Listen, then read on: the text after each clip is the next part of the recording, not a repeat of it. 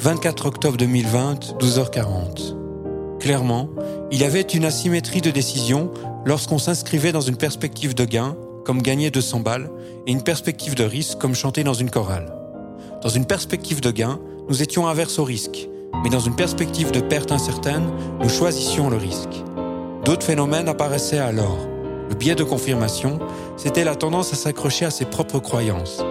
Par exemple, en prenant les affirmations de Trump sur le port du masque comme parole d'évangile, ou bien simplement en surestimant nos capacités comme en conduite automobile, un classique.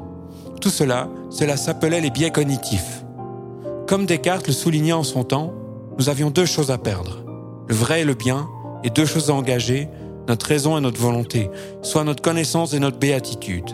Mais nos natures humaines avaient deux choses à fuir, l'erreur et la misère.